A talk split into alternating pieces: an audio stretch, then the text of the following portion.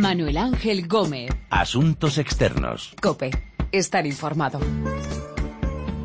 Hola, saludos. Comienza Asuntos Externos, este análisis de lo que pasa en el mundo con los corresponsales de la COPE. Y vamos a ver lo que ha dado de sí la visita del presidente de Estados Unidos a Cuba. Barack Obama ha intentado sellar la normalización de relaciones entre Washington y La Habana. Miraremos hacia Alemania después de las elecciones que se celebraron hace unos días en varios estados. Angela Merkel, la canciller alemana, asegura que va a mantener el rumbo, no va a hacer ningún giro en sus políticas a pesar de los reveses electorales y hablaremos del acuerdo cerrado por la Unión Europea con Turquía para la expulsión de los refugiados que lleguen a Europa. Ya está cerrada la ruta de los Balcanes para los refugiados. Hay más de 50.000 en Grecia sin poder cruzar la frontera y la intención es devolver a Turquía todos los que vayan llegando a partir de ahora a las islas griegas. De todas estas historias vamos a hablar con nuestra enviada especial a La Habana y nuestra corresponsal en Berlín y con el responsable de Amnistía Internacional para temas de refugiados.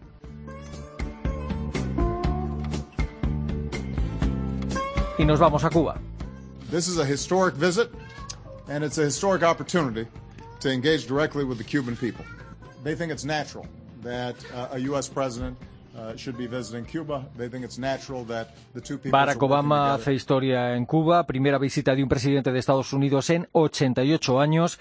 Quiere que la normalización de las relaciones entre Washington y La Habana sea irreversible, independientemente de quién sea el próximo inquilino de la Casa Blanca.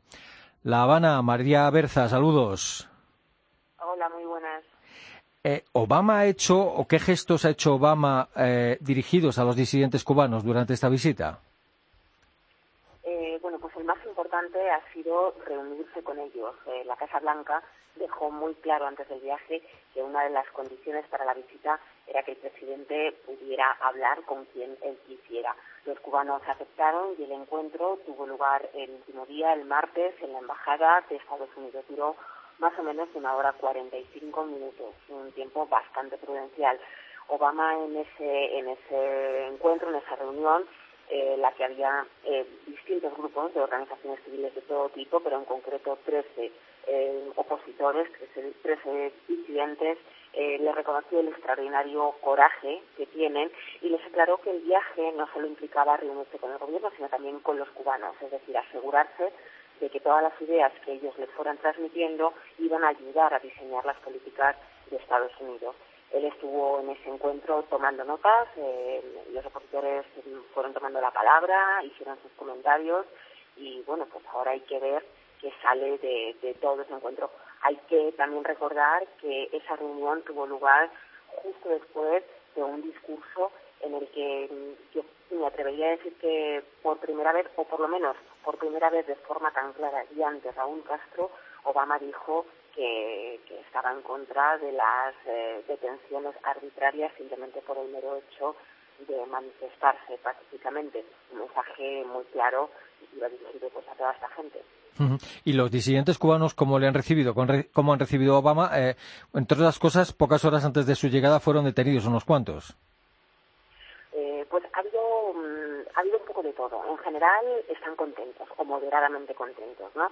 Pero ha habido un poco de todo. Los eh, más radicales, entonces, por ejemplo, la líder de las damas de blanco, Berta Soler, eh, ellos han criticado mucho la, visita, ellos decían que era ser demasiado condescendientes con el gobierno de Raúl Castro y lo que han exigido es mucha más contundencia, o sea, que pusiera, que Obama y Estados Unidos pusiera condiciones a Cuba, que simplemente no se abriera y no fomentara pues eh, esas relaciones, esa normalización de relaciones, sino que pidiera cosas a cambio, cosas sobre todo en el terreno de las libertades. Entonces la propia Berta Soler, después del encuentro, decía, bueno, yo he estado allí eh, exclusivamente porque quería decirle a la cara al presidente cuáles eran nuestras inquietudes y nuestras disconformidades. Aunque después de estas críticas también matizaba, no es que se opusiera a la visita, ¿no? simplemente exigía más contundencia. Otros grupos, eh, como por ejemplo Elizabeth Sánchez eh, o Dagoberto Valdés, que son más moderados aunque estén dentro de la oposición, se mostraban mucho más favorables eh, a la visita, sobre todo por esos llamamientos y esos exhortos a las libertades que, se han escuchado durante todo el viaje. Mm. Se han visto muchas medidas de seguridad durante esta visita de Obama a Cuba. Eh, en algún momento creo que había en la calle más turistas que cubanos, ¿no? Vieja ese primer día.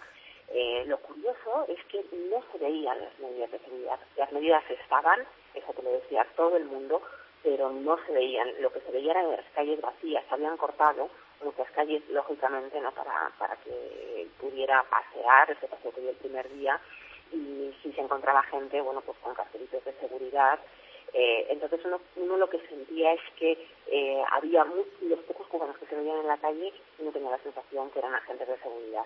Como digo, no era la típica imagen que podemos ver, por ejemplo, en una cumbre de Bruselas, en otros eventos que vemos a, eh, a los policías uniformados cortando el paso. No, era todo como mucho más sutil, pero desde luego estaba ahí y, y parece que los cubanos desaparecieron casi del mapa y de las calles durante los tres días. El miércoles volvieron a salir a las calles. También es cierto que es que mm, ha venido una borrasca mientras eh, Obama estuvo aquí en La Habana y justo la borrasca se fue y el frente frío se fue y la lluvia se fue cuando él también se fue hacia Argentina, ¿no? no hay quien dice que, era simbólico, ¿no? Y que todo, todo el miércoles eh, se recuperó esa vida diaria. Mm. Obama, eh, presidente de Estados Unidos, dijo durante su estancia en Cuba en una entrevista que, el cambio va a llegar a Cuba y que Raúl Castro lo sabe. Eh, ¿Ha dirigido eh, alguna crítica en público al régimen cubano o le ha pedido algún cambio en relación con las libertades y los derechos humanos?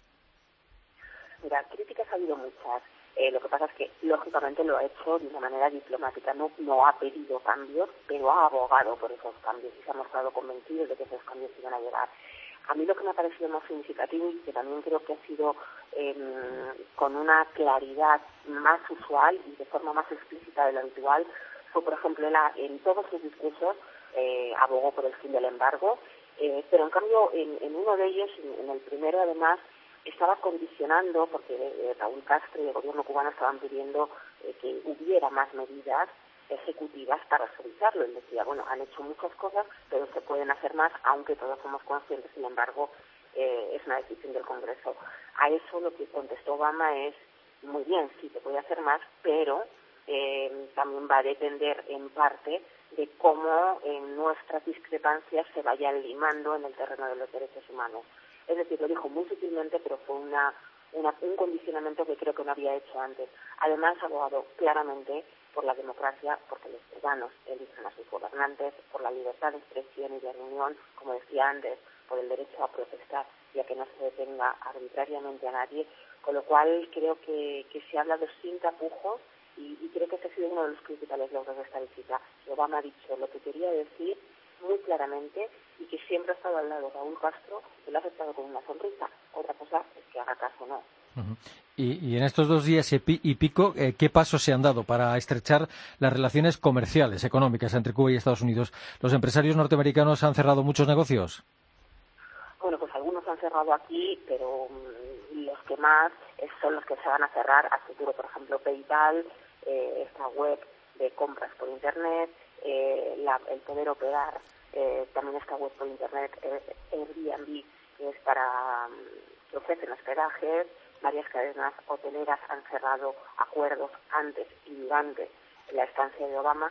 Eh, en este tema, precisamente, como habéis visto, tiene el sector turístico es muy importante, se están enfocando mucho. Eh, hay que recordar que están llegando una avalancha de estadounidenses a la isla muchísimo más que en años anteriores. También hay que recordar que este es el sector que en, en los, donde los españoles bueno, pues eh, eran pioneros y, y, eran líderes, ¿no? Ahora a ver qué pasa. Ellos dicen, bueno, no nos van a quitar eh, el mercado porque nosotros tenemos la experiencia, pero desde luego la avalancha ha sido muy grande. El foro que tuvo que tuvo lugar el lunes eh, por la tarde también eh, estuvo muy concurrido, había mucha gente. Él también enfatizó que, que todos estos, estos cambios que había hecho Raúl Castro a favor de los centroprovistas, que tenían que acelerarse, o sea, que estos que serían una especie de pymes para entrenando nosotros pequeños negocios tenían que fomentarse y que también hay en ese foro empresarial notizó que para que eso se fomente tiene que ir unido a las libertades, ¿no? porque es como un círculo vicioso. Pero como digo, van, van a llegar, ha habido acuerdos y va a haber muchos más acuerdos. Ha llamado la atención que Obama haya ido a Cuba acompañado por toda la familia, ¿no? que, que es algo no, no muy habitual. Y una de las primeras cosas que hizo fue darse un paseo por La Habana. Eh, sí, de hecho en su primer discurso ya dijo que venía con su familia porque quería mostrarles la belleza de Cuba y de su gente y esos valores compartidos. En ese primer paseo por La Habana eh, se le veía dando explicaciones, el propio Obama estaba dando explicaciones a sus hijas. Hay que recordar que una de ellas habla español, de que cuando estuvieron cenando en, en un restaurante, en uno de los paladares, fue la hija la que sirvió de alguna manera de intérprete entre los dueños del paladar y, la pareja presidencial, ¿no?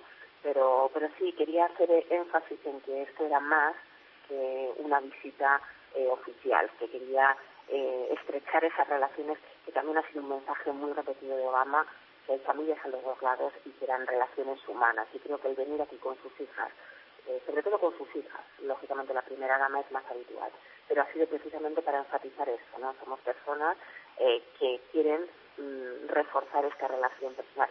Y uno de los comentarios que ya cuando se habían ido todos los Obama hacían muchos en la isla es que parece ser, no sé si será cierto o no, que una de las hijas eh, quería estudiar medicina aquí en Cuba. Como digo, es el rumor que corre. Eh, eh, Cuba es un país de símbolos. Tú has estado allí en La Habana siguiendo la visita. ¿Qué, qué gestos has visto en esta, en esta visita?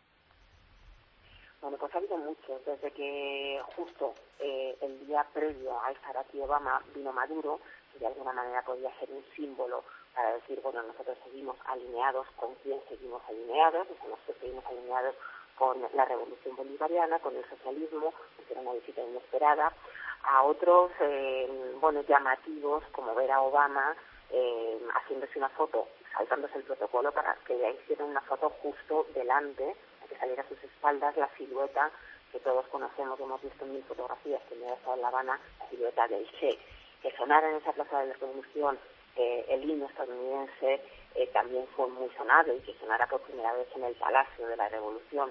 Eh, por ejemplo, también llamó mucho la atención aquí ese mensaje de los dos presidentes que no fue un mensaje mm, simplemente, sino que hubo preguntas. No es tan habitual que Raúl Castro conteste a preguntas y recordemos que una de ellas precisamente fue la pregunta de los presos políticos que desencadenó muchas de las cosas que pasaron después, ¿no? a la que Raúl pues contestó diciendo que no había ninguno que le diera en la lista y, que si era así, al día siguiente iban a estar en la calle. De hecho, estaba trabajando los dirigentes también en esa confección de la lista, en poder hacerle llegar al periodista la lista para que el periodista se, le hiciera llegar al gobierno de Cuba. No sé qué habrá pasado. Otro, otro símbolo importante eh, fue ese partido de béisbol del último día. Era la primera vez desde los años 90 que un equipo de las grandes ligas jugaba en Cuba y en concreto era el equipo de Miami, el Tampa Bay que por cierto ganó a la selección nacional eh, cubana. Y quizá por último mencionar eh, dos pinceladas. Obama ha salpicado casi todos sus discursos con frases en español porque quería llegar a los cubanos, quería enganchar con a esos cubanos, ha hablado de gente popular e incluso grabó ese programa cómico con el, principal comediante de aquí de la isla que se llama Pánfilo para que nos hagamos una idea hizo un sketch al tipo Gila, ¿no? Esa Casa Blanca estaba Obama, Obama, de eso hablaba todo el mundo, un sketch que se pensaba que se iba a ver ese lunes, que estaba aquí Obama, y no se sabe por qué, pero no ha salido todavía en la televisión, ¿no? No sé si saldrá eh, más adelante o no, pero desde luego ha generado una expectación terrible. Era acercarse a los cubanos con todos estos gestos. Verán que tengo mi alma en la no se me puede olvidar. Canto un tango y es una manera, la misma manera, tan dulce y galana y el mismo compás.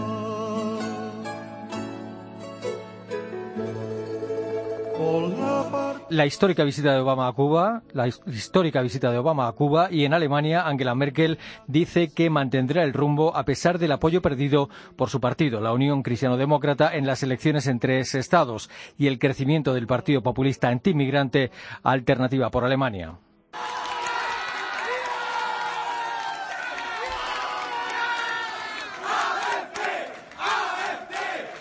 Simpatizantes de Alternativa por Alemania celebraban el terreno ganado por esa formación política en las elecciones en Sajonia, Baden-Württemberg y Renania-Palatinado.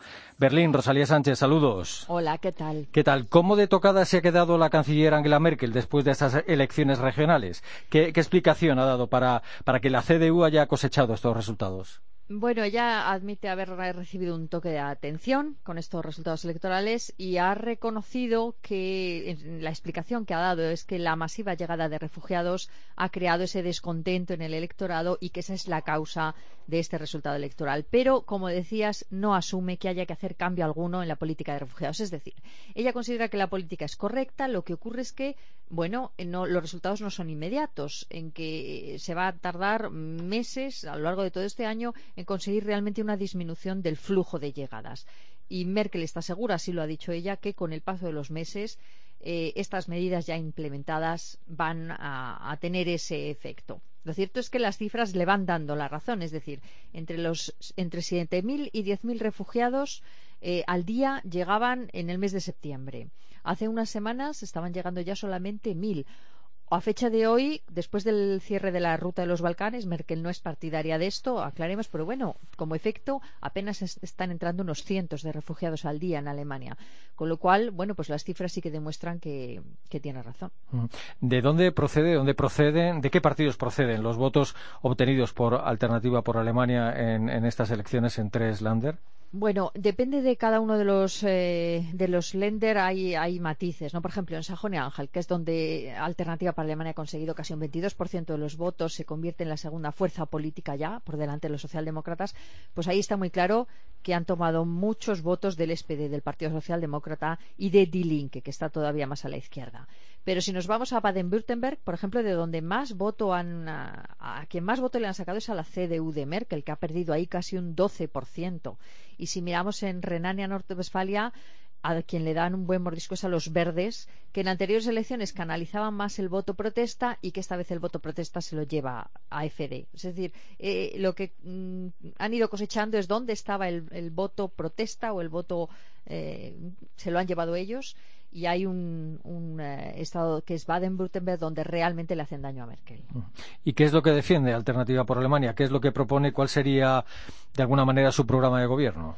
Bueno, esto es una miscelánea de asuntos muy peculiar. Eh, su programa electoral, digamos, a escala federal no está hecho, no existe todavía, se está elaborando y a estas regionales han ido concurriendo en cada estado con eh, diferentes eh, propuestas. ¿no? Defienden, común es el cierre de fronteras, la expulsión de los extranjeros, pero en algunos casos también defienden la vuelta al euro, al marco alemán, perdón, quieren eliminar el euro eh, quieren también la vuelta del servicio militar obligatorio, han llegado a tener dentro del programa la derogación del divorcio tal como está en la legislación alemana. Ellos querrían una ley más dura del divorcio, pues que el causante de divorcio, por ejemplo, por una infidelidad resulte perjudicado a la hora de realizar el divorcio. En fin, eh, es una mezcla de medidas entre nacionalistas, conservadoras, salpicadas. Por ejemplo, uno de sus eurodiputados, Hans Olaf Henkel, defendió en su momento el referéndum de independencia de Cataluña. Es decir, ellos a salto de mata y según la actualidad van añadiendo nuevos asuntos. Y esto es alternativa para Alemania. Pero no olvidemos que quienes votan alternativa para Alemania eh, están sacando mucho voto de un movimiento social que se llama Pegida eh, que es un movimiento anti-extranjeros, y en las reuniones de Pegida, que reúnen a decenas de miles de personas en, algunas ciudades alemanes, ahí ya se ve de todo. Es decir, ahí vemos gente gritando Heil Hitler, vemos eh, em, pancartas muy agresivas contra todos los partidos establecidos. eso es un movimiento antisistema bastante más amplio. En esos tres estados donde se han celebrado elecciones, eh, ¿quién va a gobernar? ¿Cuáles son las fórmulas de coalición o de gobierno posibles? Están todavía negociando y lo cierto es que las eh, fórmulas que había hasta ahora ya no son suficientes. Hay más partidos en juego y las conversaciones son más eh, complicadas y tendrá que haber más partidos en las, en las coaliciones. En Baden-Württemberg sí está algo más claro que serán los verdes los que gobiernen y posiblemente puedan pactar con la CDU de Merkel Ahí se sentaría un interesante precedente de cara a las generales del año que viene. Tenemos eh, en Renania Norte-Westfalia que será Malu Dreyer, la socialdemócrata, quien está tratando de formar la coalición. Probablemente sea una gran coalición. Vamos a ver si, si cuaja Y el común denominador es que ningún partido en ninguno de los estados está dispuesto a, pactar con alternativa por Alemania, que se van a quedar fuera de todos los acuerdos. Mm. ¿Y estos resultados son de alguna forma extrapolables a nivel nacional? Eh, ¿Puede alternativa por Alemania terminar siendo la tercera fuerza política en Alemania? ¿Se ha, acabado el bipartidismo del todo en Alemania? Mm, bueno, eh, parece que el principio este de no pactar con la alternativa por Alemania se mantendría también en unas elecciones federales, fuera cual fuera el resultado.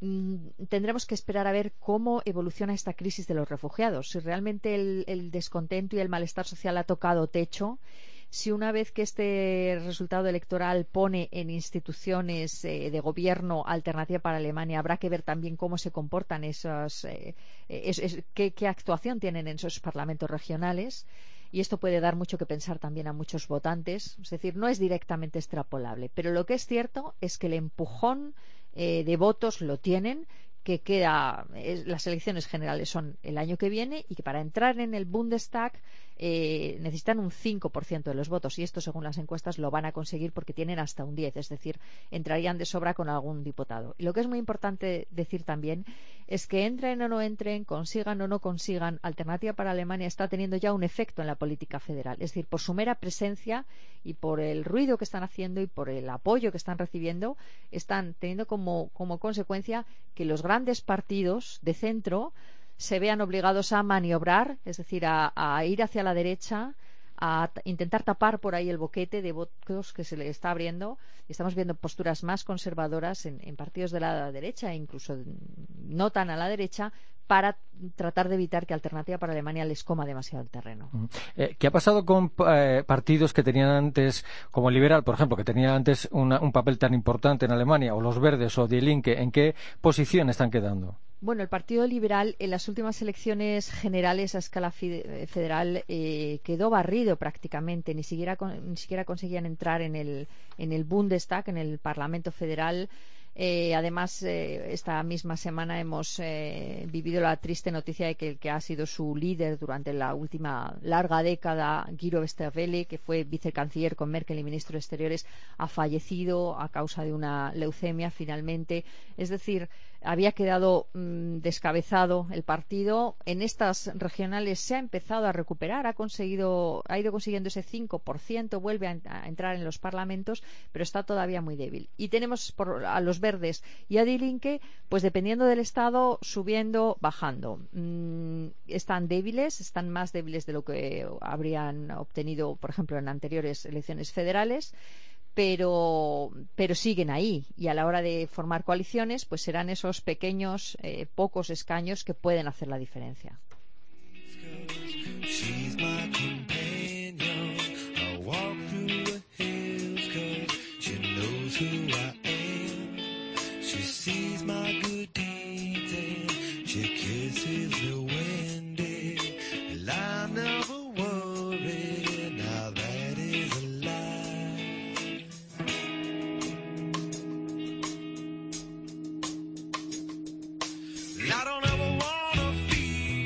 El retroceso electoral de Merkel y los suyos y el preocupante avance del Partido Populista Antiinmigrante Alternativa por Alemania.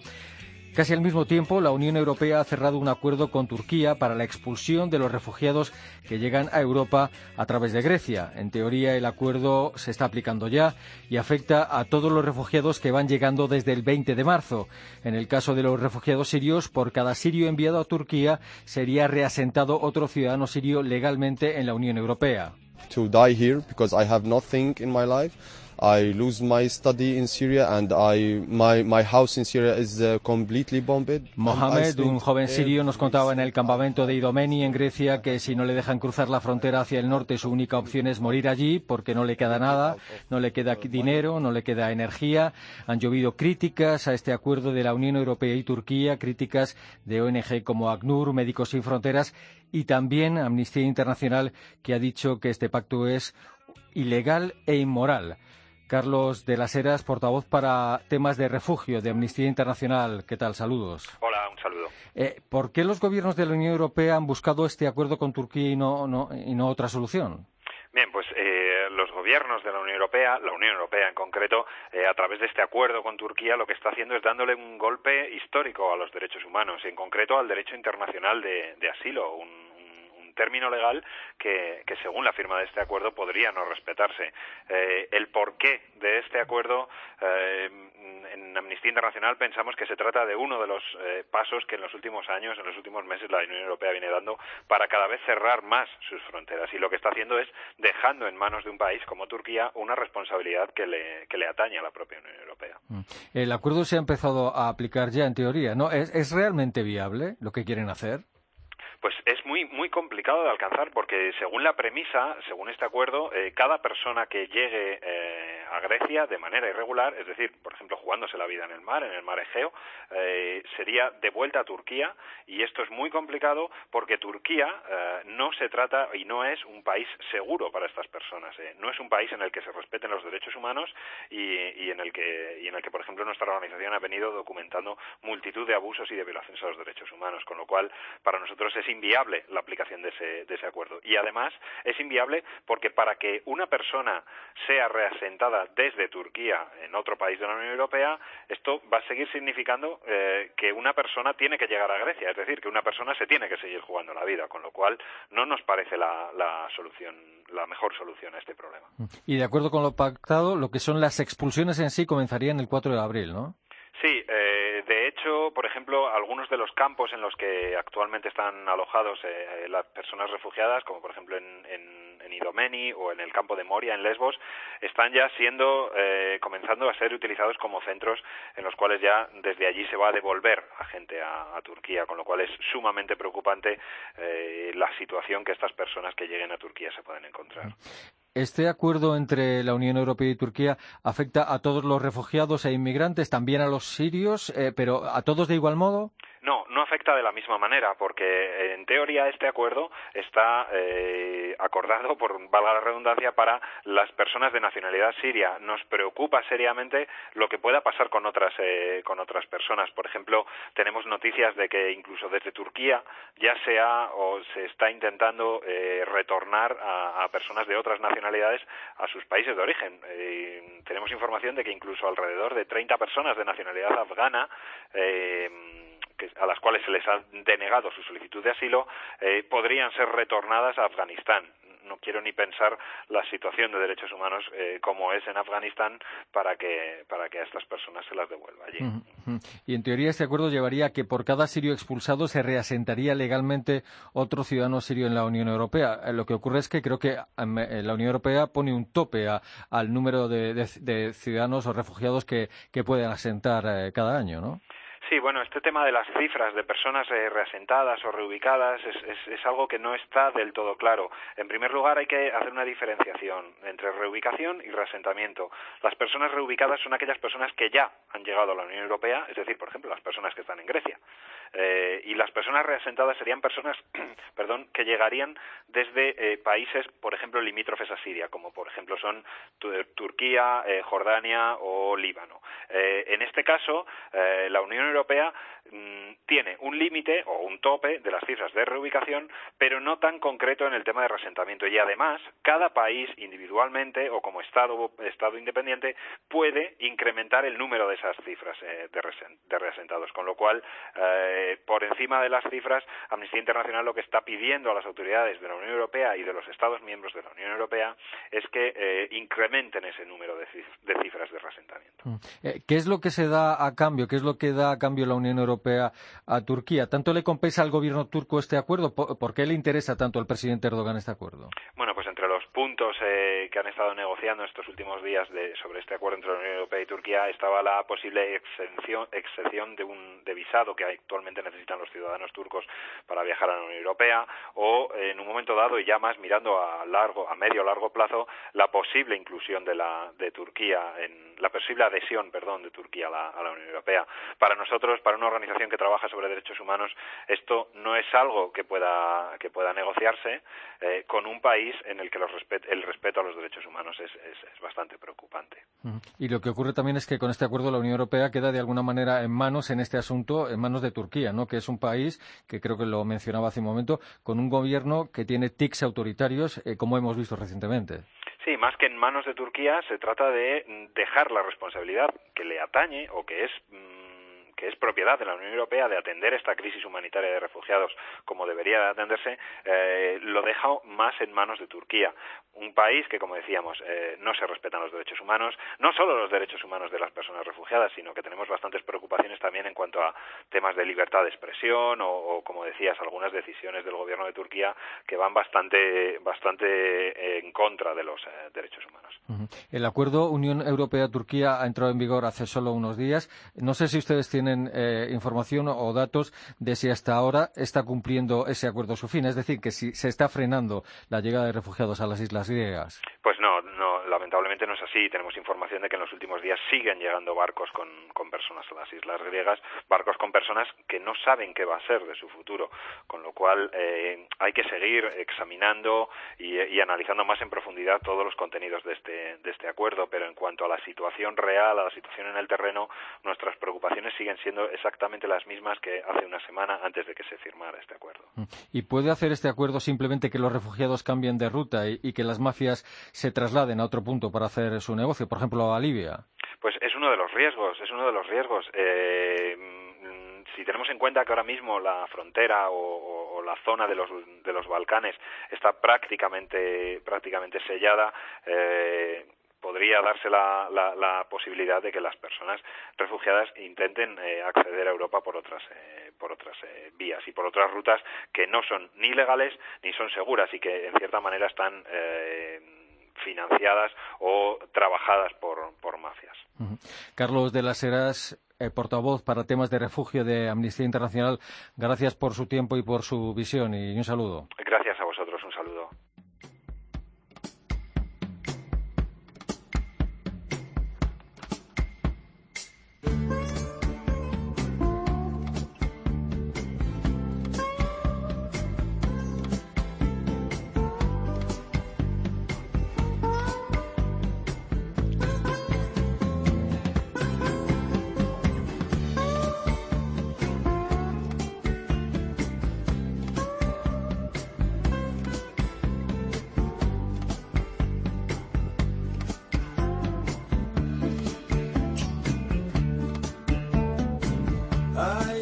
Críticas de las ONG como Amnistía Internacional al acuerdo de la Unión Europea con Turquía para frenar la llegada de refugiados a Europa, el preocupante crecimiento del partido antiinmigrante Alternativa por Alemania en las elecciones regionales en tres estados germanos y la histórica visita de Barack Obama a Cuba, su reunión con disidentes cubanos en La Habana.